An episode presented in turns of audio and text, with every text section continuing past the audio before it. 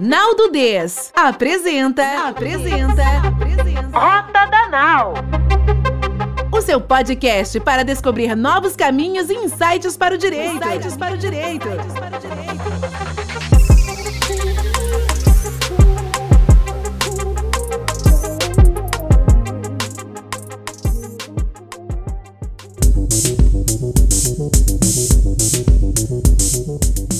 Olá pessoal, estamos aqui com mais um episódio Rota Danal e hoje eu estou aqui com o Abel Reis para a gente trocar uma ideia sobre filosofia e negócios.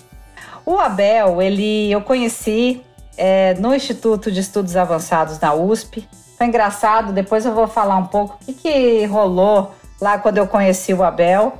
Mas eu vou apresentar ele brevemente. O currículo dele é bem extenso, então eu vou sintetizar aqui, porque senão a gente vai ficar todo o tempo aqui do podcast falando do currículo do Abel. Mas basicamente, Abel é doutorando em filosofia pela PUC São Paulo. Ele é mestre em engenharia de sistemas da computação pelo UFRJ. Ele estudou filosofia na UFRJ, informática na PUC. Ele é sócio fundador da Logo Ventures, palestrante.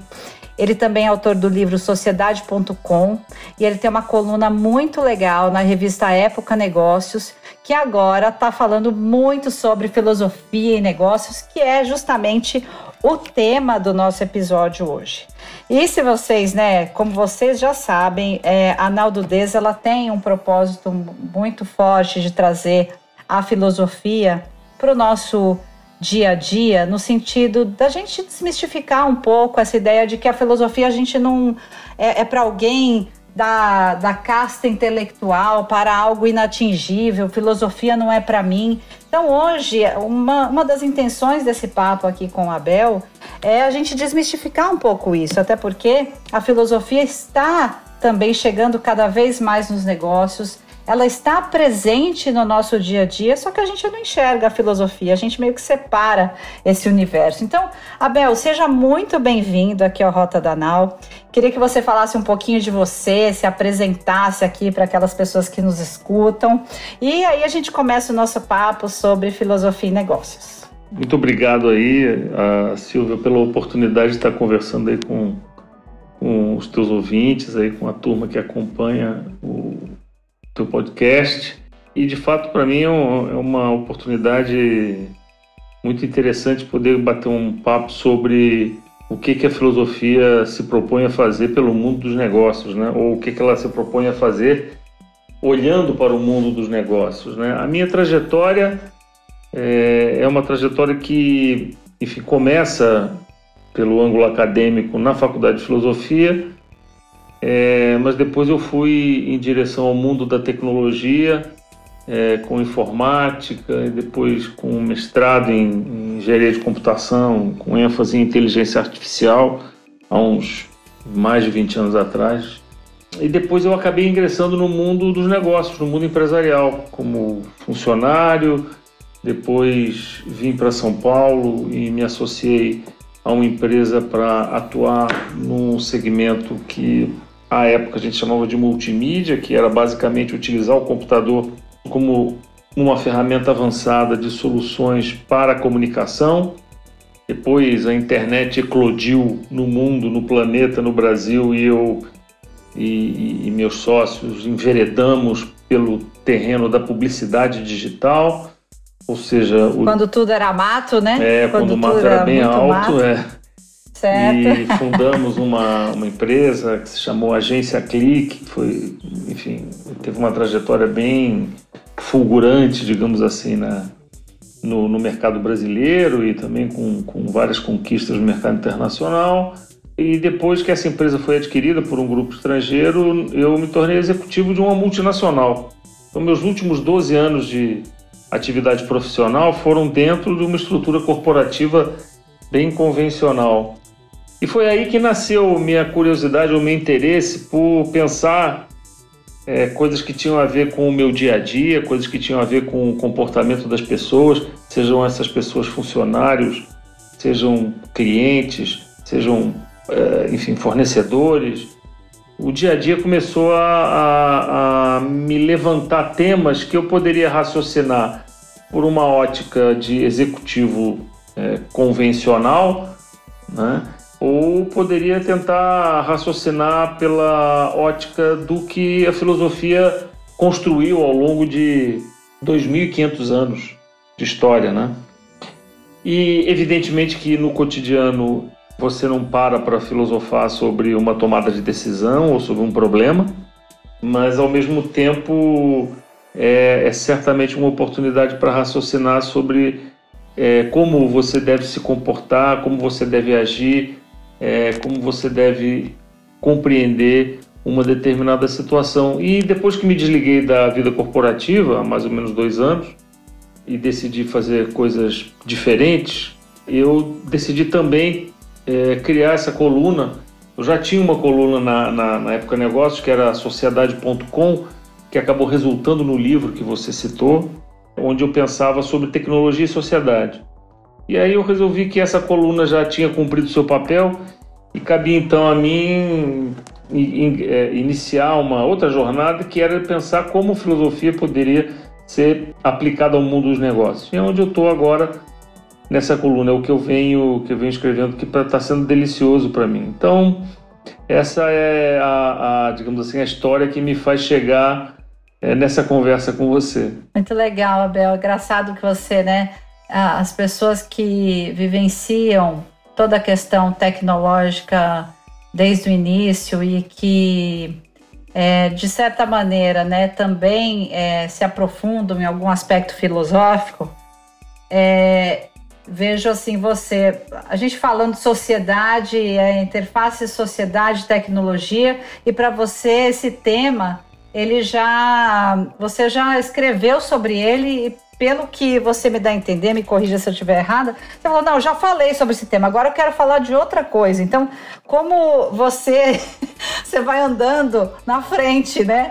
Porque a gente começa a pensar, né? A maioria das pessoas olhando a interferência da tecnologia na sociedade, porque agora que ela se torna mais visível, mas para você que já está há muitos anos, você já conseguiu enxergar isso e já cumpriu, né, um papel super importante levando esse conhecimento para as pessoas por meio da sua coluna. Então agora você numa nova reflexão traz a filosofia dentro do aspecto dos negócios e eu acho que tem alguma coisa muito legal nisso que é essa sua trajetória meio empreendedora e acadêmica que as pessoas é, eu vejo também de uma maneira geral, eu não gosto de generalizar e estou generalizando adoidado aqui, meio que no jeito de falar, mas de uma maneira geral, as pessoas pensam que aquela pessoa que empreende geralmente não é uma pessoa acadêmica, ou a pessoa acadêmica não, não tem o perfil de empreender, meio que uma dicotomia, uma coisa que uma coisa exclui a outra. E eu é, vejo isso totalmente diferente porque eu me vejo empreendendo e me considero assim uma pessoa que, é, ao contrário do que você falou, que não filosofa, a gente não filosofa para tomar decisão, eu fico vendo filosofando o tempo inteiro. eu estou filosofando, até que o pessoal fala, ah, Silvia, para, sabe? Para de viajar. É, é assim como me enxergam, né? Tanto é que para mim falar que eu sou maluca é um elogio, porque é assim que eu vivo, é assim que eu me enxergo. Então, é, é como, como a gente pode olhar para uma trajetória, né? Uma atuação empreendedora e acadêmica ao mesmo tempo, até porque eu acho que elas especialmente nesse século, elas são muito convergentes, né? Como nós precisamos tanto de um conhecimento específico, mas também de um conhecimento pragmático, daquele que levanta as ideias do papel, daquele que enxerga a ciência a partir de um método, mas também busca com essa ciência resolver um problema, né? Eu quero também resolver o problema no aspecto prático. Então, queria que você falasse um pouquinho sobre isso. É, de fato, o tema do empreendedorismo, do, da ação empreendedora é um tema é, bastante rico. E, e, de fato é uma falsa dicotomia, não, seja, não existe é, nenhuma oposição, nenhuma contradição entre o comportamento do empreendedor e a atitude reflexiva do pensador. Né? Se você for pensar de uma maneira um pouco mais detida, a gente pode dizer que empreender é tomar riscos. Né? Todo empreendedor é um tomador de risco.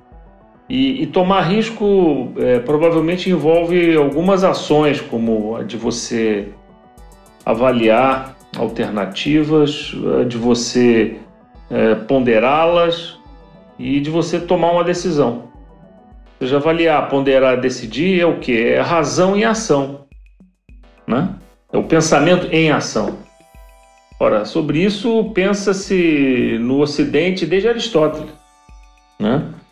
Em particular, indo um pouco mais, quer dizer, quando você fala de empreendedorismo e, e você fala de tomada de risco, você fala de coragem. Se você fala de coragem, você fala de superação. Ora, superação é um tema que Nietzsche discute em algumas de suas obras. Então, dá para perceber que o comportamento empreendedor é um comportamento, digamos assim, grávido do, da reflexão ou das, de oportunidades de reflexão filosófica. E se a gente para e reflete de uma maneira adequada, conceitualmente, filosoficamente sobre a ação empreendedora, a gente provavelmente pode iluminar esse terreno e explicar comportamentos, orientar decisões e informar de um ponto de vista ético a ação do empreendedor. Então, é, não há contradição, ao contrário, a meu ver, e como você muito bem colocou, há um, um perfeito encontro, digamos assim, entre a ação empreendedora e a reflexão filosófica a reflexão do pensador.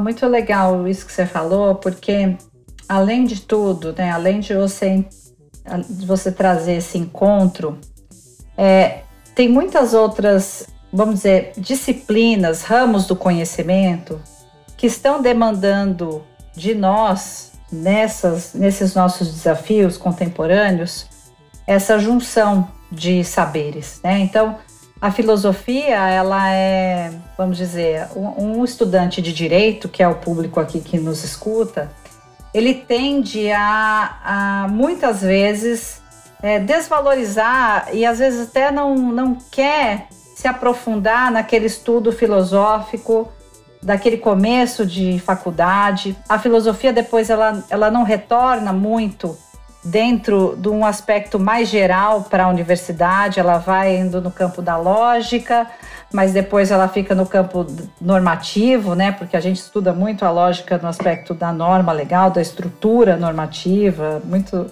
muitas vezes vinculando ao aspecto linguístico, né? Das estruturas sintáticas e semânticas de uma lei.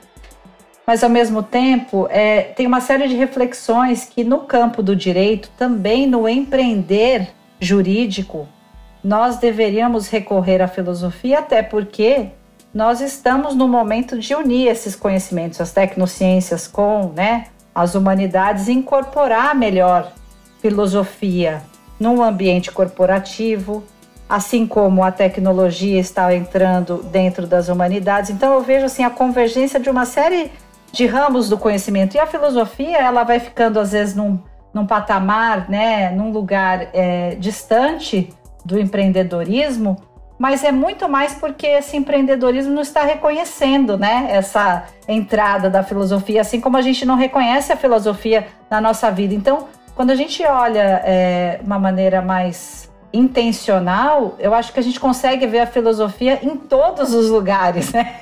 Eu vejo praticamente tudo, né? Eu acho que a gente consegue enxergar um, um, aspecto filosófico em todos os aspectos da nossa vida, até porque começa na nossa própria existência, né, Abel? Então, fala um pouco disso, assim, como você incorpora a filosofia dentro da sua vida é, até você chegar agora no aspecto dos negócios, né? Passando dessa fase aí do empreendedorismo, como agora você está olhando para a filosofia para levá-la para o ambiente dos negócios?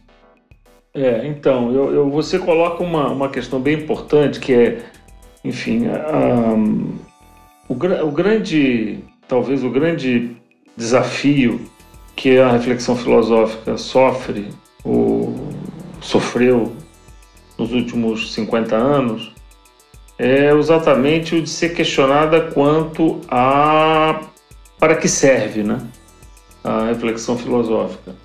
E, e isso decorre muito do fato de que os saberes, de uma maneira geral, procuram se vocacionar para uso prático, né? E parece que a filosofia é um saber que de alguma forma ficou encastelado nas academias é, e perdeu a conexão com, com a realidade. Eu não vou dizer que pensadores e, e profissionais acadêmicos, professores é, dos departamentos de filosofia das universidades mundo afora não têm parte de responsabilidade nessa, é, nessa interpretação equivocada. Mas certamente ela é, ela é totalmente desprovida de sentido. Por quê? Porque filosofia é, em última instância, e aqui eu não vou me arriscar a definir o que é filosofia, porque há, há livros e livros escritos sobre o tema, mas eu vou me arriscar a dar uma pista de que é, a reflexão filosófica, o pensar filosófico, é, no fim, uma, uma, uma atitude de você formular perguntas. Né?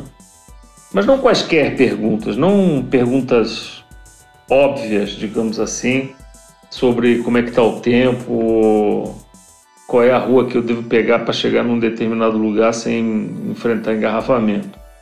As perguntas que a filosofia faz, elas são perguntas pelos fundamentos. Né? Elas são perguntas que procuram revelar quais são as razões verdadeiras é, que explicam por que, alguma coisa é como é, ou alguma coisa se apresenta a nós como, como se apresenta. E muitas vezes essas razões, elas não são razões facilmente identificáveis, elas são razões mais ocultas. Né? Então, o, a, a, atitude filosófica ela é uma atitude de investigação e de indagação. Né? Então, se é, a gente é, enfrenta uma situação é, que é uma, uma situação, digamos, de limiar, por exemplo, na prática médica, é comum que situações limítrofes existam e situações limítrofes do ponto de vista ético que merecem uma pergunta ao estilo filosófico, uma pergunta sobre por que sim ou por que não. Né? Eu escrevi um, um dos meus artigos na, na coluna filosofia.com da época Negócios, foi sobre é, Dr. House e a filosofia. Quero Todos ler, esse devem... eu não li. Esse eu não li ainda. É, todos devem se lembrar do Dr. House, o médico polêmico, personagem né, da série médica que tem o mesmo nome. E, e o Dr. House ele tinha comportamentos bastante questionáveis do ponto de vista ético, né?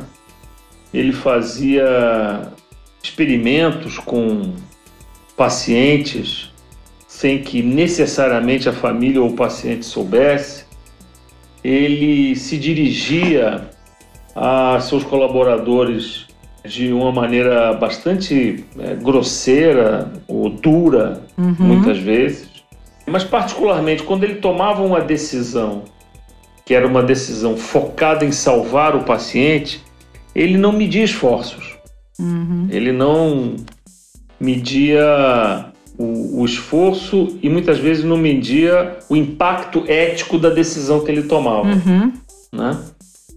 Mas alguém pode dizer, Dr. House era antiético porque administrou uma droga a um paciente sem que ele o soubesse, mas como consequência dessa ação salvou a vida do paciente, ele foi antiético. Então, dependendo da concepção filosófica que você tem, você pode dizer sim, claramente ele foi antiético, porque a prática médica, a deontologia médica diz que você deve seguir uma série de protocolos para administrar uma medicação, porque ela pode ser bem sucedida ou ela pode matar o paciente. Né? acho que a gente viveu no Brasil recente um, situações, um, um, um quadro muito, muito parecido com isso que eu estou descrevendo. Mas, por outro lado, é possível imaginar talvez uma, uma, um ponto de vista filosófico, ético, mais, digamos, relativista, que pondera o seguinte: veja, a ação desse médico é uma ação que visa talvez um ato dos mais nobres que o ser humano possa ter sobre a Terra, que é salvar a vida do próximo. Né? Uhum. É, e em busca disso, ele fez tudo que estava ao alcance. E no, no limiar da falta de opções, né? ou diante da falta de opções, ele resolveu tomar um risco, ele resolveu comprar um risco, ele resolveu submeter o paciente a um teste, a uma droga, a algum tipo de experimento que foi capaz de salvar o paciente. Então, nessa hora, ele foi antiético ou ele foi um herói? Uhum. Então, repare, uma coisa tão trivial quanto uma série de televisão como o Dr. House, que mobilizou a atenção de milhões de pessoas mundo afora, traz uma série de questões é, é, profundas do ponto de vista filosófico. E por que é filosófico? Porque é uma pergunta sobre os fundamentos, sobre a razão de ser, sobre o que justifica ou não justifica a ação de alguém em um determinado contexto, em uma determinada situação.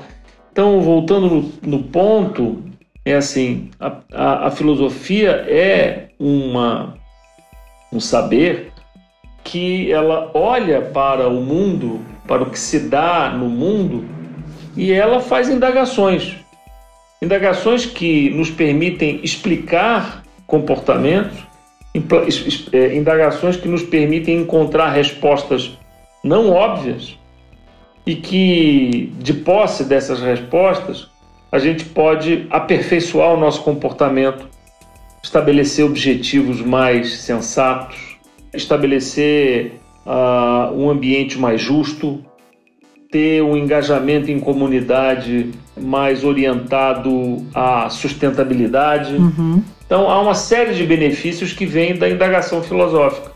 E é isso que eu acredito que a gente pode trazer para o mundo dos negócios, né? Sim. Nesse mesmo artigo que eu, que eu me referi, eu dou um exemplo que é o seguinte: imagine que você é funcionário de uma mineradora e você é funcionário graduado dessa mineradora com acesso é, privilegiado a documentos sigilosos né, dessa mineradora. E você, como membro de uma comissão de notáveis dessa mineradora, você teve acesso a um relatório e esse relatório avaliava o risco de um acidente em uma das áreas de exploração da mineradora, acidente esse que poderia matar centenas, talvez milhares de pessoas e danificar fortemente o meio ambiente. Você tomou conhecimento disso e a mineradora decidiu comprar o risco, ou seja, a mineradora decidiu não tomar nenhuma ação prática que pudesse mitigar de uma forma significativa o risco, porque para fazer isso ela teria que investir muito e esse investimento poderia comprometer as metas de negócio da mineradora. Uhum. Imagine uma situação como essa. Parece uma situação perfeitamente possível de ser vivida, né? Uhum. O que, que você acha que esse executivo deveria fazer? Se ele fosse um kantiano, ele provavelmente ficaria em silêncio e agiria em conformidade com as condições que estão estabelecidas dentro do contrato de trabalho e das regras de engajamento dele dentro da organização. Ele não violaria a ética profissional uhum. e se manteria em silêncio e administraria a situação e os seus efeitos conforme o andamento que as coisas tivessem.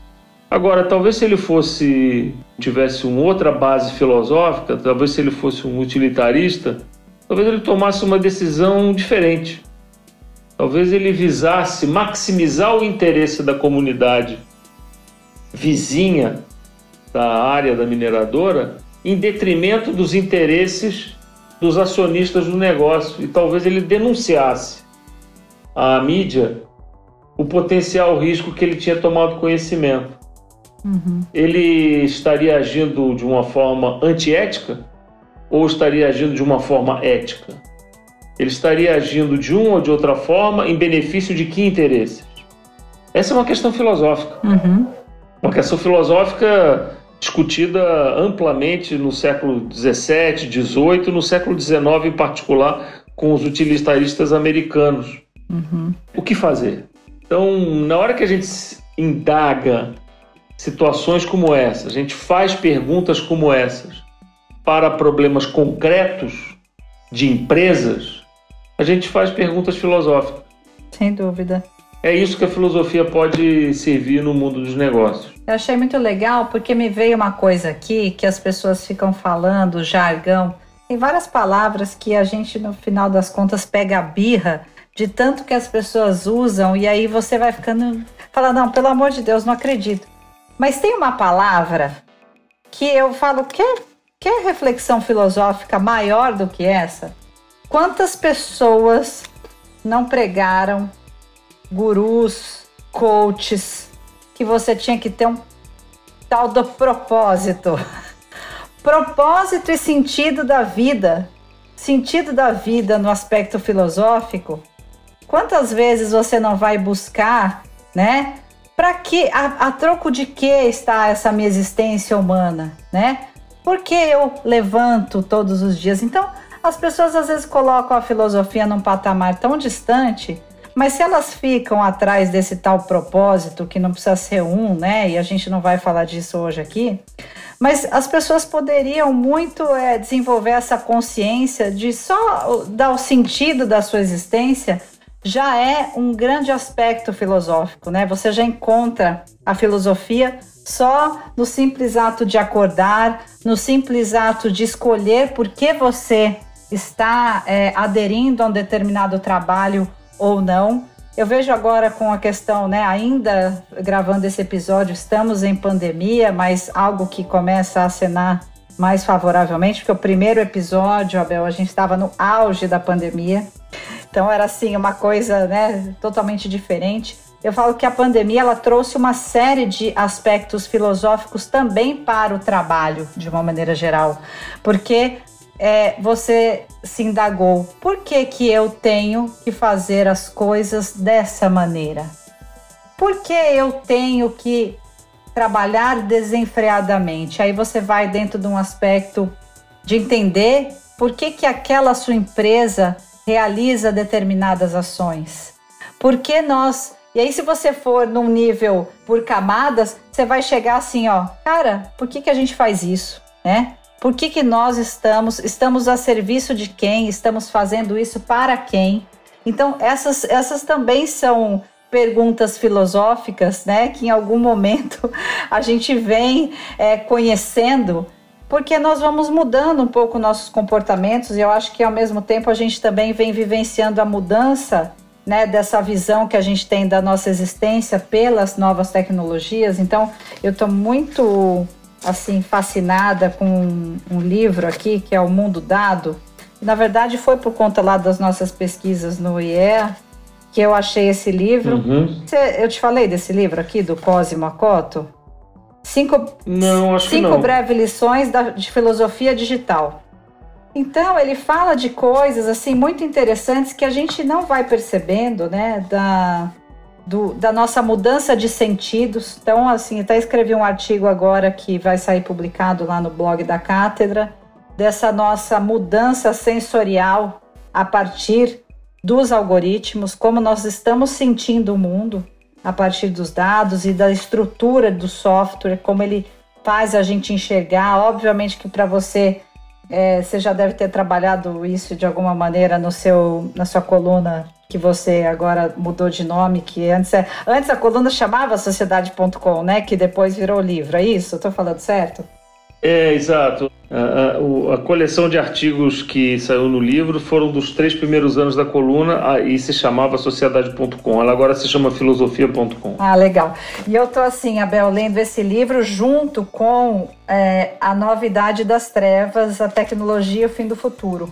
Então, assim, eu, eu fico fazendo as minhas reflexões sobre esse nosso estado de existência totalmente amortecido, que eu falo que a gente lida com uma normose, né? A normose é aquele estado, a gente acha normal coisas que não são normais. E a pandemia, tanto se você olhar o aspecto dos negócios, tanto com a chegada do ESG, que as pessoas né, estão aclamando, nossa, a mudança prevista pelo ISD, né, de empresas que vão se preocupar com é, a sustentabilidade, a governança. E eu fico pensando o seguinte: é uma mudança também filosófica dos negócios. Você, você, você tem uma visão assim sobre isso? É, você acha que eu estou viajando na maionese? Porque eu falo, cara, não adianta você falar que você vai botar, colocar lá procedimentos legais de sustentabilidade, desenvolvimento, governança, se a gente tem uma estrutura que não contribui para isso.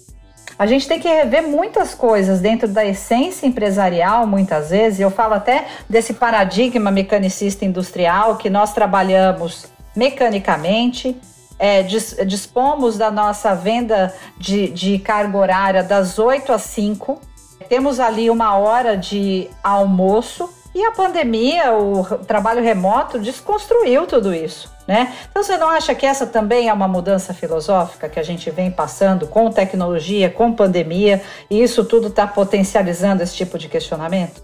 Eu, eu concordo é, inteiramente. Acho que, de fato, é, as transformações que a gente vem enfrentando no, no planeta, sejam resultado da, da, da, da pandemia, seja resultado da, da chamada transformação digital, as questões que a gente vem enfrentando são questões profundamente filosóficas. E, particularmente, quando você vai para o âmbito das empresas, eu, eu, eu, penso que a gente pode, de fato, contribuir muito para a mudança de comportamentos e de, de mudança de atitudes e mudanças de modelo de gestão, a gente lançar olhares filosóficos sobre uh, os negócios e a forma como a gente persegue objetivos e gerencia pessoas dentro das organizações.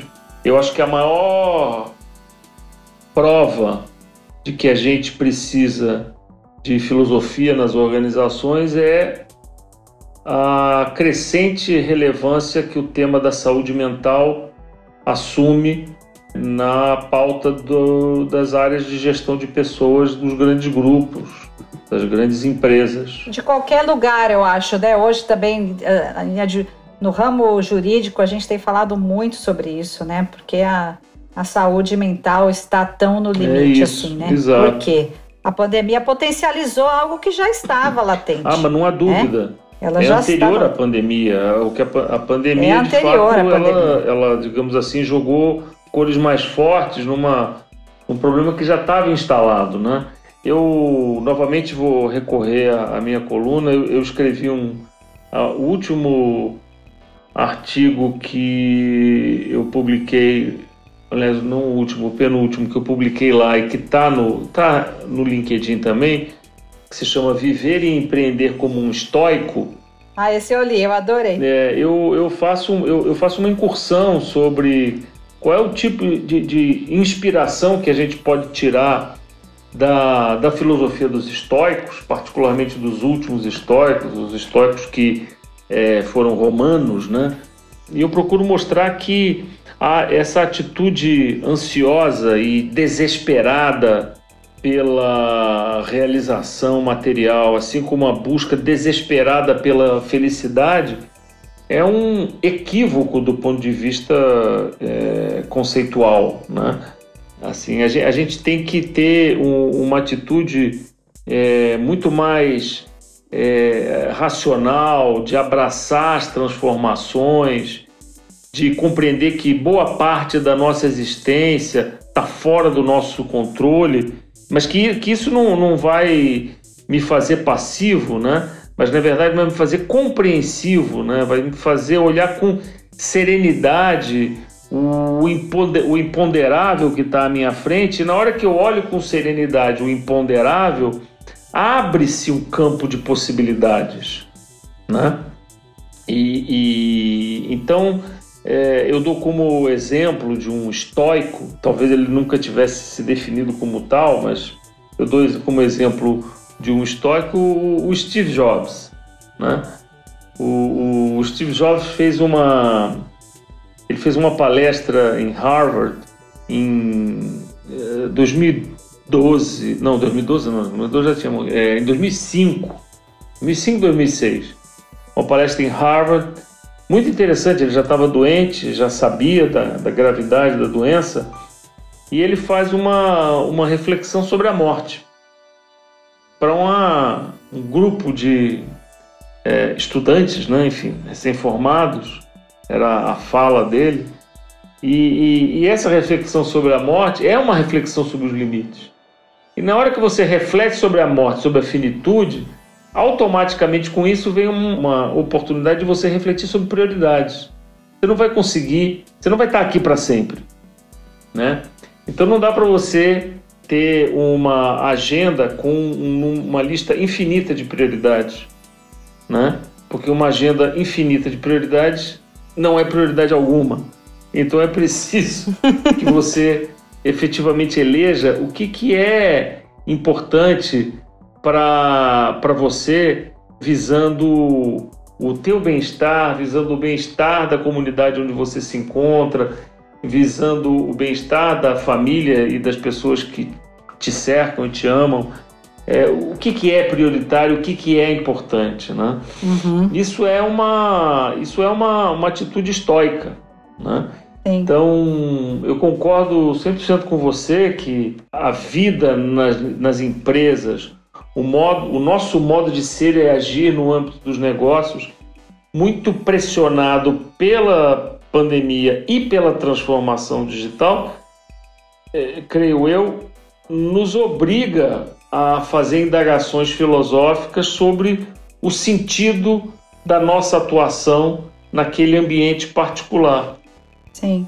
Eu, eu, eu plenamente acredito nisso e, e acho que talvez é, uma situação tão limítrofe, né, tão dramática como uma pandemia, talvez tenha desenvolvido nas pessoas, em, em algum grau, uma certa sensibilidade né, para prestar atenção, para dar escuta a, a perguntas e a indagações dessa natureza.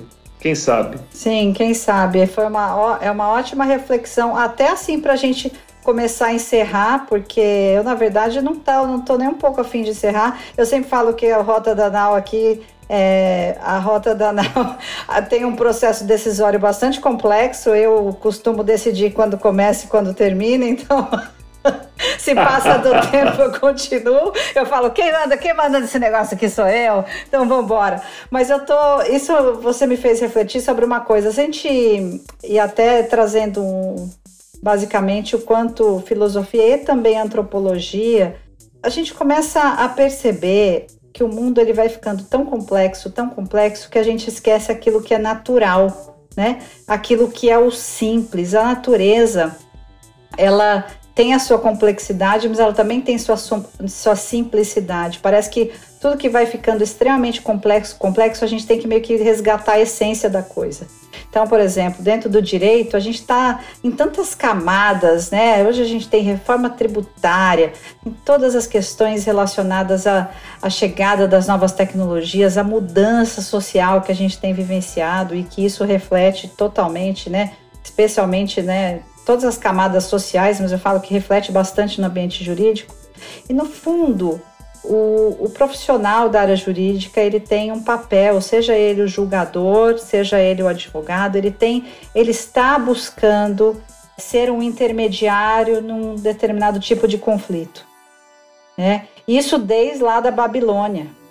Então, quando a gente, é, às vezes você fala, nossa, eu sou advogada, eu faço os M&As, eu faço aquelas grandes fusões e aquisições. No fundo, no fundo, se a gente resgatar a essência da coisa, a gente está cuidando para aquilo não vire um grande conflito. Quando a gente está dentro de uma questão tributária, nós também estamos ali diante de um conflito. Quando o juiz está julgando uma causa, ele está tentando decidir a respeito daquele conflito. Então, nós estamos lidando com algo essencial ao ser humano, que é nós não temos muitas vezes mecanismos para usar as nossas próprias mãos, a nossa, né, o olho por olho, dente por dente, para resolver um conflito. Então o direito está aqui para isso. Às vezes a gente esquece disso. E aí o direito ele está aí para servir qualquer coisa, menos a composição desse conflito, menos a resolução desse conflito. Muito pelo contrário, às vezes ele causa mais conflito, né? E o, às vezes as nossas posturas também. Então eu vejo assim o quanto é importante a gente refletir, aproveitando esse momento, né? É, é que nós é, é, é, essa sensibilidade ela tem que emergir de alguma maneira. Então nas organizações, é, no sentido de que nós estamos sim lidando com, com pessoas e as pessoas elas não são personagens dentro das, das organizações, elas são, elas são pessoas que agora estão, estão mais indivisíveis do que nunca, né, Abel? Agora, assim, não tem a pessoa do trabalho, da casa, ela, ela é a mesma pessoa. E, e você está invadindo, na verdade, a esfera individual dela o tempo todo, né? Trazendo o trabalho, levando o trabalho. Então, tudo isso meio que vai virando a zona cinzenta que já era, você vai conseguindo ver falar assim, cara, tá tudo misturado, tá meio bagunçadão. Não, a verdade é que a gente rompeu alguns lugares, né? E agora a gente, a gente volta a olhar isso, mas é, eu sempre gosto de resgatar essa essência. Então, a empresa ela também tem uma essência e ela precisa resgatar muitas vezes a essência dela, porque às vezes a essência dela está em contraponto até com a filosofia das pessoas que estão dentro dela, né? Quantas vezes a gente não vai ver empresas que estão fazendo coisas que, se elas forem analisar filosoficamente, será que elas concordam exatamente com tudo aquilo que elas estão fazendo? Acho que devem ter muitas que, se fizerem essa avaliação, vão ter algumas questões filosóficas bem, profundas, bem profundas aí para se transformar. É, sem dúvida. Claro. É, eu, costumo, eu costumo dizer, se, se você me permitir, que a, a, empresa, as empresas, elas são comunidades, né? Comunidades de negócios, em que tem três vetores que, digamos assim, perpassam essa comunidade e que são definidores da sua identidade e, e, e do, seu, e do seu comportamento. O primeiro é o vetor da ética, acho que a gente já falou um pouco. O outro vetor é o vetor da linguagem, né? É, toda empresa é, em última instância, uma coreografia de linguagem e as pessoas não percebem isso. Né? E o terceiro, talvez mais evidente, mas ainda assim mal compreendido, é o vetor do poder. Ou seja, toda a empresa é um sistema de é, poderes, mas não apenas de poderes repressivos, né? mas de poderes que formam um certo sujeito que normalmente você define como sendo a identidade ou o propósito da empresa. Né? A depender do alinhamento que você tenha e do nível de sujeição que você tem a essas práticas de poder da organização, você está mais ou menos alinhado com ela. Particularmente o tema da linguagem, assim, a gente, a gente é, esquece que a ferramenta que a gente mais utiliza dentro das organizações no cotidiano é a linguagem, seja escrita, seja falada. E, e a gente, e, e, eu vou dar um exemplo também de nós utilizamos há um, um dispositivo que nós particularmente utilizamos muito dentro das práticas de linguagem, são as metáforas. Né? E as metáforas têm um poder extraordinário de incendiar a imaginação das pessoas, né? Se você chega para seus colaboradores e diz: Nós somos um exército de guerreiros em busca de novos territórios e vamos aniquilar a competição, você cria um certo ethos. Né? Uhum. Né? Você induz um certo modo de ser, pensar e agir na, nas pessoas. Né? Se você chega para esse mesmo grupo de, de pessoas e, e, e, usa, e você utiliza uma metáfora menos bélica e uma metáfora mais pacífica, né? Provavelmente isso vai trazer no, uh, na, na, mente de cada pessoa uma predisposição diferente. Então, olha que extraordinário não é o, o, uhum. o, o poder da linguagem e, particularmente, das metáforas na construção desse alinhamento de interesses entre pessoas no interior de uma comunidade de negócios. essas questões são as questões filosóficas de séculos, né? literalmente séculos. E é isso que uh, é impressionante, mas nós passamos os últimos 100 anos e toda a teoria das organizações, toda, todo o saber ao redor da gestão de pessoas se estruturou em empresas gigantescas em escala global e a gente nunca se faz a pergunta sobre qual é o fundamento filosófico que está por trás de um discurso incendiário que fala em que o, a, a ação das pessoas dentro de uma empresa é análogo à ação das pessoas dentro de um exército de guerreiros de, de Esparta, para usar uma. Sim. Não, mas muito legal. Uma, uma, metáfora. Então é isso. Mas eu acho que tudo isso volta, tudo isso ganha novos contornos e novas possibilidades aí nos, nos anos que vem pela frente. Com certeza. Eu achei muito legal porque é uma dica, né? Para as pessoas que, que curtem leitura e tudo mais, ou até hoje, né? Tantos pensamentos sendo verbalizados também em episódios, né, podcasts tudo mais, é você tentar identificar, não que a gente consiga ser é, rigoroso numa única escola filosófica, né, sem cometer nenhuma contradição. Acho que isso acho que nem é o papel, né, Abel, da filosofia, a gente ser adepto numa escola só.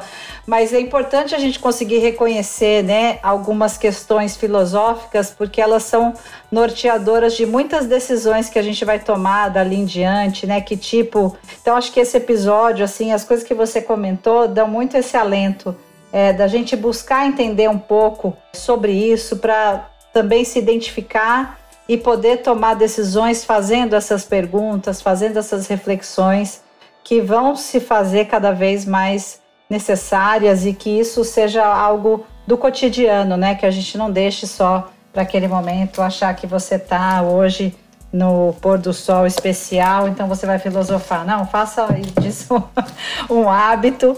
E Abel, eu queria super te agradecer. Eu não falei, gente, eu conheci o Abel então em 2021, num, né, nos nossos encontros, nos nossos encontros na cátedra é, Oscar Sala, onde a gente faz parte do grupo de estudos da professora Lúcia Santaella e o Abel ali estava interessado num tema que eu não tinha ideia do que era. Eu falei, eu vou, eu vou nesse tema aqui também com você, mas não porque eu sei alguma coisa, é justamente porque eu não sei. E no fim dali a gente começou a conversar e hoje está tá rolando esse papo ótimo aqui. Abel, eu queria super te agradecer. Se você quiser então se despedir, faz, falar as últimas palavras, convidar o pessoal para ler a sua coluna lá na Época Negócios, te seguir nas redes sociais, por favor. Ah, obrigado, olha, super obrigado, Silvia, pela oportunidade de estar dividindo essas ideias, esses insights é, com, com você, com o teu público. Estou super à disposição para eventualmente interagir com quem tem interesse nos, nesse tema é, através aí dos, dos, das redes sociais, em particular pelo LinkedIn onde eu tenho presença lá e os meus artigos lá estão. Tão, é muito legal, tão, recomendo. Eu os mantenho lá, é, seja na coluna de Época Negócios, é, filosofia.com.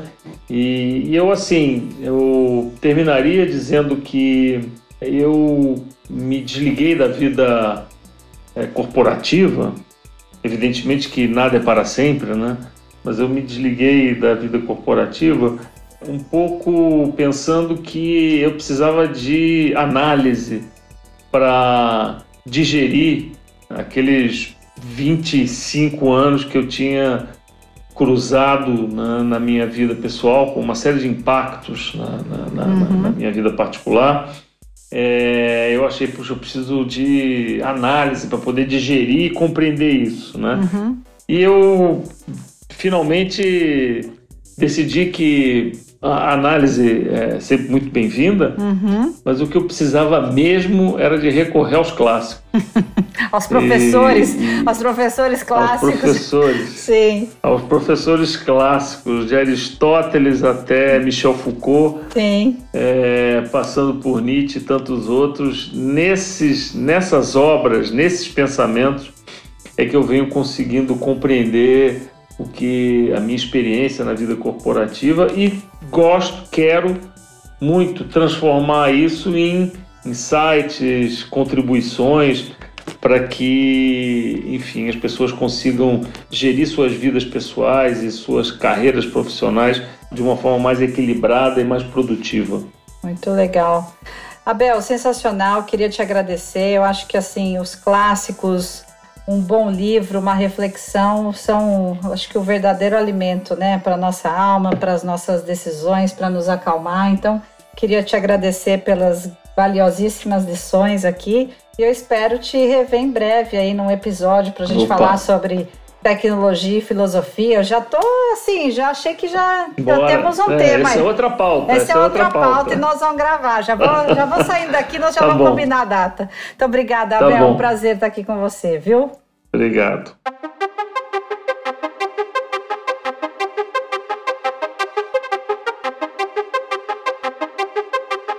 Este foi mais um episódio do Rota da Nau. Do Rota da Nau. Podcast da Nau do Des.